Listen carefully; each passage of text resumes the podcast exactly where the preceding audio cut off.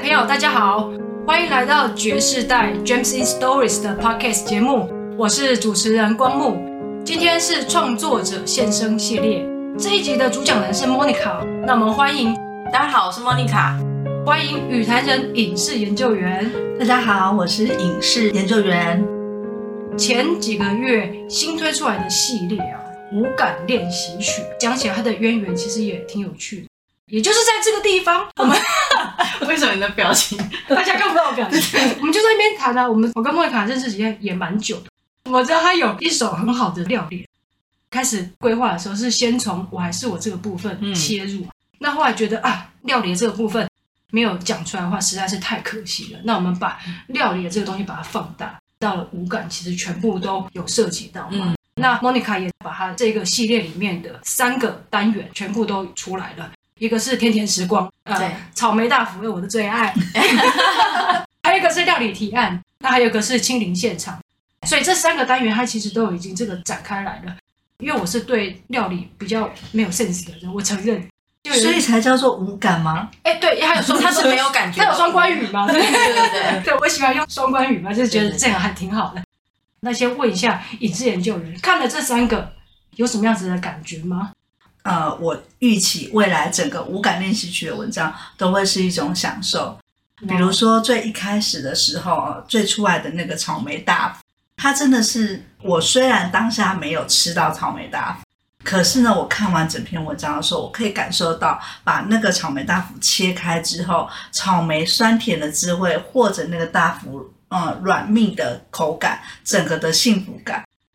让我有这样的感受呢？其实莫妮卡的文字跟她的照片，整个加成起来是非常大的帮助啦。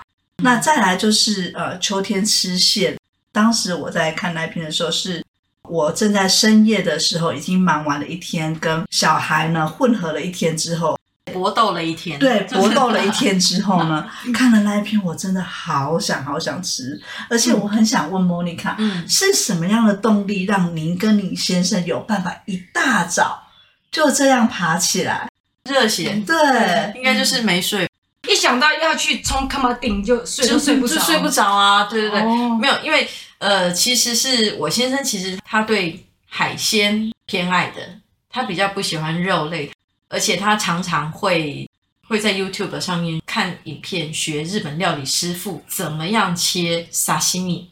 对，因为他本身是外科医生嘛。对对对，你知道刀就是他的，你知道擅长，可以拿在手上转转转的那一种。对对对，所以他所以他有会转转转，然后切沙西米吗？是是没有那么夸张，对对对。所以他有他那个解剖啊，或者是肢解的那一种。对他他这方面的能力他是有的。对对对，我我也曾经请他肢解过一只那个鸭腿。就某一天呢、啊，我就想要煎鸭腿，然后我就去买了。冷冻的鸭腿回来，结果我要解冻要煎它的时候，我才发现，诶，它带骨诶，我要用的是去骨的鸭腿。于是，在我先生要出门上班的前一刻，我一定把它抓下来。我说：“你必须要帮我把这个骨头去掉，因为我没有办法去掉骨头。”然后他就说：“哎呀，这小 case。”然后他就拿着刀子，他就把那个骨头跟肉剃得很干净，然后就把骨头拿在我面前，很得意的晃。你看这个骨头呢，上面没有。一块肉也没有一片筋，我连筋膜都帮你处理干净，所以这个鸭腿一定会煎起来会非常好吃。所以就是我我把这段故事告诉我朋友的时候，朋友就说：“哇，那只鸭死的很值得，因为它被专业处理过了。”你们在做那个食材采买回来的时候，通常他会协助前面这一段吗？会哦，会哦，会哦。除了这只鸭腿以外，还有什么？哦，就那个咖啡店啊，超好笑的。那一次是第一次我去那种鱼市批发市场买东西，嗯，因为通常我们都是在一般的传统市场或者是超市或者是大卖场买鱼类嘛，嗯、那那种鱼其实都是被处理过的，比如说鳞片已经打掉了，然后内脏已经清除了，然后鳃已经剃掉了，嗯、所以我的脑中就是很当然耳的想说，嗯，就这些都不是问题呀、啊，就这些从来没有出现在我的脑袋里。于是我就是不觉得这一个它是应该存在的。对对对对，鱼鳞鳃，然后这个应该就是 天生就自动会不见呢、啊。所以你觉得从鱼市场买的鱼也会是被肢解干净的？对对，嗯、我以为是这样，所以我们就两个人就看得很开心，就是因为那些鱼都是当季瓦跳跳，就是刚从渔船上下来，真的是瓦跳跳，新鲜到爆的那种。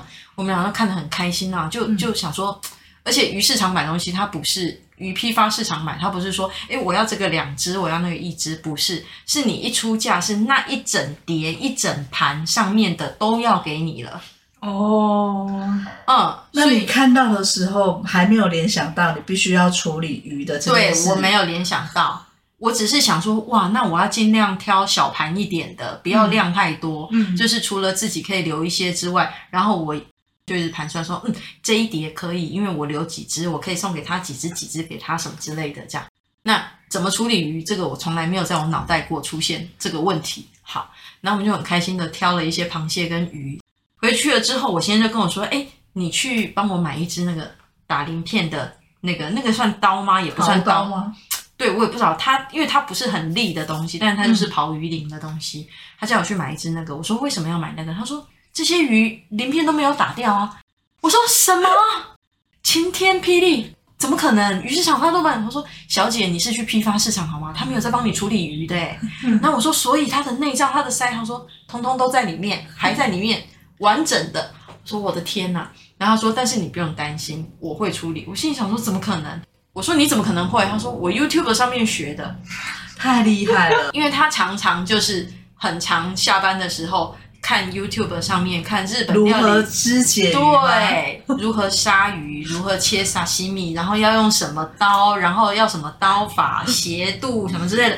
那我以前就觉得说，你看这东西到底要干嘛？嗯，结果没想到这时候发挥作用，派上用场。对，真的，我就去帮他买了那个刨刀之后，他就那一个上午就处理那几十只的鱼，就把他的鳞片都打光。把它的内脏都清除，然后鳃也剔除，然后非常干净的包装好。哇，给他鼓鼓掌，是不是专业的？真的，对不对？斜杠人生从此开始。然后没有莫妮卡讲的这一段呢，我就想起了，嗯、我通常也都是在超市买鱼啊、鸭啊、鸡腿这样，嗯、因为我并没有像莫妮卡这样有一位呃外科医生的先生。这这嗯。好我记得有一次呢，我跟我先生去传统市场，因为我想要煮咖喱鸡肉饭。嗯、那呃，我先生说传统市场鸡肉比较好吃，他坚持一定要去传统市场。嗯、我说可是我不会料理鸡腿，他说、嗯、没关系，那些师傅一定都会帮你弄好的。那我就跟着他去了。嗯、去了之后呢，呃，我们就挑了一只半鸡，嗯、那腿也非常的一只半鸡，就半只半鸡。哦，是半只鸡，对，半只鸡。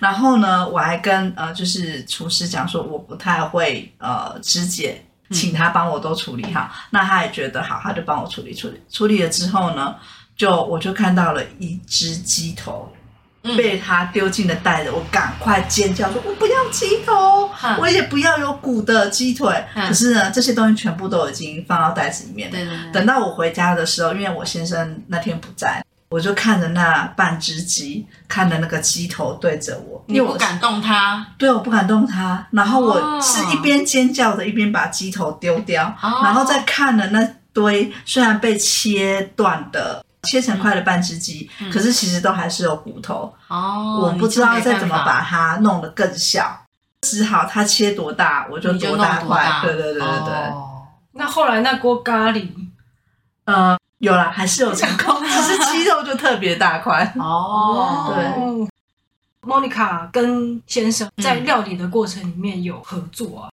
包括出去一些体验啊，算是你们两个人的共同兴趣吗？算是哎、欸，嗯，算是哎、欸。如果在家里的话，其实。我们的分工很很清楚啦。如果说是真的是从这种批发市场带回来的食材，我真的需要他帮忙。嗯，可是如果是呃我自己平常习惯采买的市场或者是那种大卖场的话，其实我不太需要他帮忙。然后你知道，一个厨房是容不下两个人，嗯，不一定是女人，不一定是就算是先生也是。对对对，我我通常是不让他参与料理过程。其实我先生他也非常会料理，但是我。真的，他也很会料理哦。因为因为我婆婆很会料理，所以她可能从小就是、嗯、你知道耳濡目染之下，其实她对。你有吃过你先生煮的东西吗？有，真的哦，有有。那我下次可以蹭他的饭吗？可以可以可以，那我也可以去吗？当然啦，当然啦。对，我好期待。但是厨房里面有他就没有我，有我就没有他。哦，就不可以两个人同时。如此泾渭分明。那没关系，我们先出来录 podcast，然后让他自己在那边闹。对对。就那种感觉，就像两个人会互相批评说：“你这里不应该这样子啊，这里就应该那，你就是就是那种，你知道吗？”所以在厨房也是会这样，就是说。你应该先下什么？你这个应该怎？你怎么这样切？什么就就会有争执。嗯，所以其实，在厨房里面就一山不容二虎啦，就是眼不见为净。他做的时候你就离开就好。对对对对对。那你做的时候他也不要管。对，他不能进来，他不能进来。所以那一道秋蟹的前半段就是呃，莫妮卡的先生参与肢解。呃，处理的过程，对对对对，然后到后面，比如说你讲到要加姜啊、葱啊、蒜啊，然后怎么还有加什么调味料，这个部分，这是我的，嗯，对对对。我我看你呈现出来的，不管是甜点啊、麻婆豆腐啊、蟹啊，你连盘子有讲究嘛，然后那个用餐的心情氛围，你也会去营造。那如果是你先生的话，他会在意这个哦，他可不可以 enjoy 在里面？哎、欸，我我觉得这一点我还蛮感谢他，他可以很欣赏这个东西，哇，他可以 enjoy 在里面，嗯、就是说他会 enjoy 你设计出来的这样的一个摆盘跟用餐的氛围，对对。那他自己料理的时候，他也会去讲究这样子的五感吗？基本上我不会让他有料理的机会，哦，所以你下次试试看嘛，对，我下次试试看嘛。呃，就是说我为什么可以跟他在。共同享用这个东西上面有共鸣，是因为其实我先生他有绝对的味蕾，嗯，对，他的味蕾很敏锐，对，非常敏锐。嗯、那他可以吃出这个东西的美感在哪里？嗯、对，他可能不会像我这么讲究摆盘或什么的，但是你煮出来的东西他能够欣赏，他也可以跟你一起玩，一起享受这个氛围。嗯、我就我就已经很感谢他了。莫妮卡先生味蕾真的是很强，也很会品酒。哦，这个这个光幕非常了解，只是酒量不是很好。因为他就开了一瓶，然后然后就尝试一下说，哦，这有什么味道？什么味道？接下来就是都交给光幕，他讲的头头是道，我就负责把它喝掉，对，负责清空。对对对对对。哎，那这样的话我们也挺搭配的，就算我是无感，可以就在里面。对对对对对。好，莫妮卡跟先生有这样共同的嗜好，那就从家里再走到户外嘛。嗯。像我们刚才讲的，去崁仔顶是亲临现场的一个场景。未来的亲临现场，你还会去到什么样子的场景呢？会带读者去哪边看看呢？嗯，我会带大家去接触一下精致料理，嗯，就是 fine dining 的部分，来去体验一下星级餐厅，米其林星餐厅。嗯、哦，原来如此，这几年蛮夯的一个话题哈。对对对，其实。诶，大概在五六年前，台湾开始有星级餐厅出现。呃，这个时间点我不是非常确定啦，大概就是就是可能近十年左右。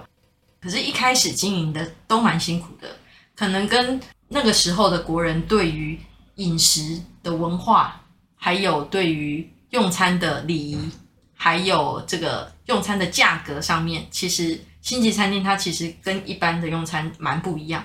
所以一开始在推这个。精致料理的时候，其实有一点挚爱难行，对，因为要挑战的东西蛮多的。那近几年可能是在媒体的推波助澜之下，例如说媒体有时候会会报道说，哎，二零二零年的星级餐厅要公布了，台湾有可能有几家可能可以入选哦。然后二零二一的即将公布了，我们可以期待哪些？哪些可能是黑马？哪些可能是热门？什么之类。报道的引导之下，国人开始对这些星级餐厅有了。认识，然后也愿意去尝试看看，所以星级料理的东西，其实我觉得在台湾越来越盛行。嗯，对。莫妮卡，你从什么角度做这种讨论的？其实杂志啊、媒体啊，他也有做过这样子的报道。这个星级餐厅啊，可能就是哎，外行的看热闹嘛，内行的看门道。嗯、外行就觉得说，哎，我要去摘星，我要收集多少星星，嗯、跟大家说，哎，我也有去体验。那可能内行的他就去 follow 那个评审的一些标准，怎么样用你特殊的角度带领读者进去呢？嗯，一开始我跟先生开始会去尝试精致料理，其实那个初衷很简单，就是因为我们自己在家里，我们会煮饭，我们会料理。那你到了一定程度之后，你会觉得，哎，煮菜就这么回事。那星级餐厅到底怎么回事？它为什么可以卖这个价格？嗯，他他到底把吃饭这件事、用餐这件事情当成什么样的事情在看待？例如说，以现阶段的我来讲，我在家里煮饭，我会重视摆盘，因为我不是把吃饭当成填饱肚子这么简单的事情。嗯、我可能是我希望营营造一种生活的氛围，我希望跟我一起用餐的人、家人或者是朋友，他可以感受到我的用心。就是在这个吃饭的时间，可以是一个很好的一种互动的一种方式。到底星级餐厅他又把吃饭用餐当做是什么样的事情来看待？我就会觉得，嗯，在我懂基本料理的概念的情况之下，我想去看看人家把吃饭当成怎么样一回事。所以我们开始去接触这个东西。所以莫妮卡，你怀抱的呃态度跟角度比较像是说，我们去看看这些餐厅，它怎么样把不只是摆盘的，嗯，可能也许是现场的氛围，呃，嗯，也许是放什么样的音乐，或是用什么样的灯光，或者是他在服务上的态度，嗯，或者是他用的调味料上面有什么样，跟我们自己在家里有什么不同，然后再把这样子的一个呃感受，嗯，带回来自己的家里的用餐的环境。对，等于是一个再提升你五感的学习的对象。对，是没错。嗯、因为呃，其实如果你在家里有自己料理的习惯的话，其实呃，经过一段时间跟食材的接触，你其实可以了解到每一种食材它有不同的特性。比如说，你要煮一锅汤的时候，绝对不是所有食材同时放下去，嗯、因为有些快熟，有些慢熟，有些不适合长久炖煮，有些只是要提味。你太早放下去，整锅汤就会是那个味道什么的。那就是你自己的料理的经验累积起来之后，你会对食材有一些认识，跟它的特性，你可以掌握的很清楚。可是当你去接触精致料理的时候，你会发现，哇，这个厨师他对食材的掌握度。会有超乎你想想象的方式，例如说，呃，我们想要吃鸭肉、鸭胸，你就觉得你第一个想象是，哎，鸭胸一定是很涩啊，嗯，对啊，一定是涩的。可是它出来料理出来的东西，让你吃下去那一口，你一直摇头，哇，真的，真的，这真的了不起的时候，太黯然，太销魂了。然后我们就会，通常我们就会跟。你你不一定能够见得到厨师，嗯，但是他端盘给你的那个 server，你可以跟他讨论厨师怎么料理这块肉，他是先舒肥再去煎它，嗯，还是你完全是用焖熟的再去烤它，还是你完全没有做前置，完全用烤的，这这个都是可以讨论的。所以就是我们常常常一一套餐吃下，我们可以吃三四个小时。哇！不过这可能也会是精致料理跟我们一般去家常餐馆的差异。对对对，比如说这样一道呃比较复杂或是比较特殊的料理，嗯，那我们可能在餐馆我们也会有吃到让我们。呃，黯然销魂的料理，可是可能就没有这个机会可以跟服务员或是厨师呃交流这方面的一些知识或他们的想法。对，就是我们自己对食材的那种了解是有一定限度的。嗯，可是当你吃到不一样的东西的时候，你会发现哇，原来这个食材它可以有不同的可能性，嗯、或者是在搭配上面，我们可能有一些既定的观念。嗯、比如说我麻油鸡，我这里面的料一定就是什么跟什么加在一起。嗯、可是你会发现哇，它把不同的食材做一种不一样的组合的时候，其实它它蹦出来的火花会让你很惊艳的。就像我们的标题就是无感嘛，哈，从那样子的饮食的经验里面，我们。会去体验到说，其实吃饭不是简单吃饭味觉这个这件事而已，它其实开启你的所有感官，你要必须要用你所有的感官去投入进去享受这个东西。例如说摆盘好了，它一定摆得很漂亮，可是它不只是漂亮而已，它也不是只是想要吸引你的眼球、吸引你的目光而已。你认真去看，其实里面会有很多文化的东西在里面。例如说，我们去泰国玩的时候，我们也去。尝试它的星级料理。我们去韩国玩的时候，我们也试着去摘星。呃，通常人家就讲说，你要了解一个地方，你就是去吃它传统的料理，街边料理是最能够理解它的当地的文化，这一点是没错的。可是你去接近它的精致文化的时候，其实它是真的是更融合了它当地的文化。不是只是饮食这项文化，还包含了它在艺术层面，或者是呃他在一些文学其他方面的造诣的文化融合在里面，跟当地的文化是有非常大的特色相关的。嗯，本像我自己的话，如果是去比较呃星级餐厅或者是比较高档的餐厅，我还会看它的 menu。哦，对。对，就是有些餐厅的特色，你可以从它的菜单的设计上，对对对，对，对，呃，包含用的字体，还有它里面写的一些、嗯、呃关于餐馆的故事，嗯，都可以呈现出来他们想要带给呃客户的一个心理。我也想要呃问问 Monica，刚刚有提到摆盘的这部分，是我们目前在家里自己可以除了、呃、菜色的味道之外，还包含了摆盘这件事，是我们可以自己一开始着手。